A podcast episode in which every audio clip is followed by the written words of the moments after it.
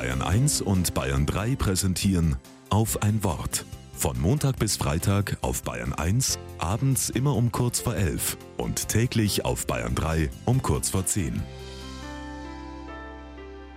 Mit Sandra Zeidler. Heute ist Weltspartag. Ich erinnere mich, dass ich als Kind mit meiner Mutter und mit meinem Sparschwein auf die Bank bin und stolz meine 3,50 Mark eingezahlt habe. Dann gab es Geschenke, Stifte und Bonbons und ich habe mich gefreut wie Bolle.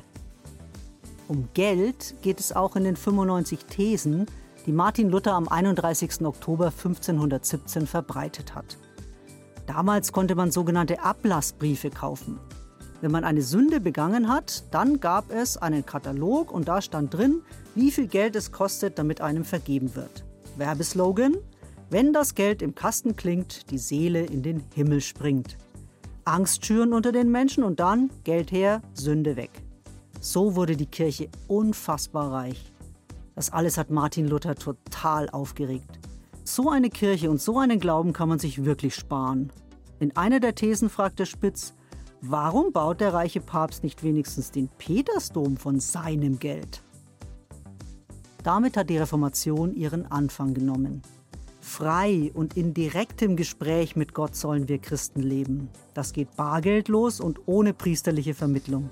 Allein aus Gnade und allein durch den Glauben. Was für ein Geschenk. Ich freue mich wie Bolle.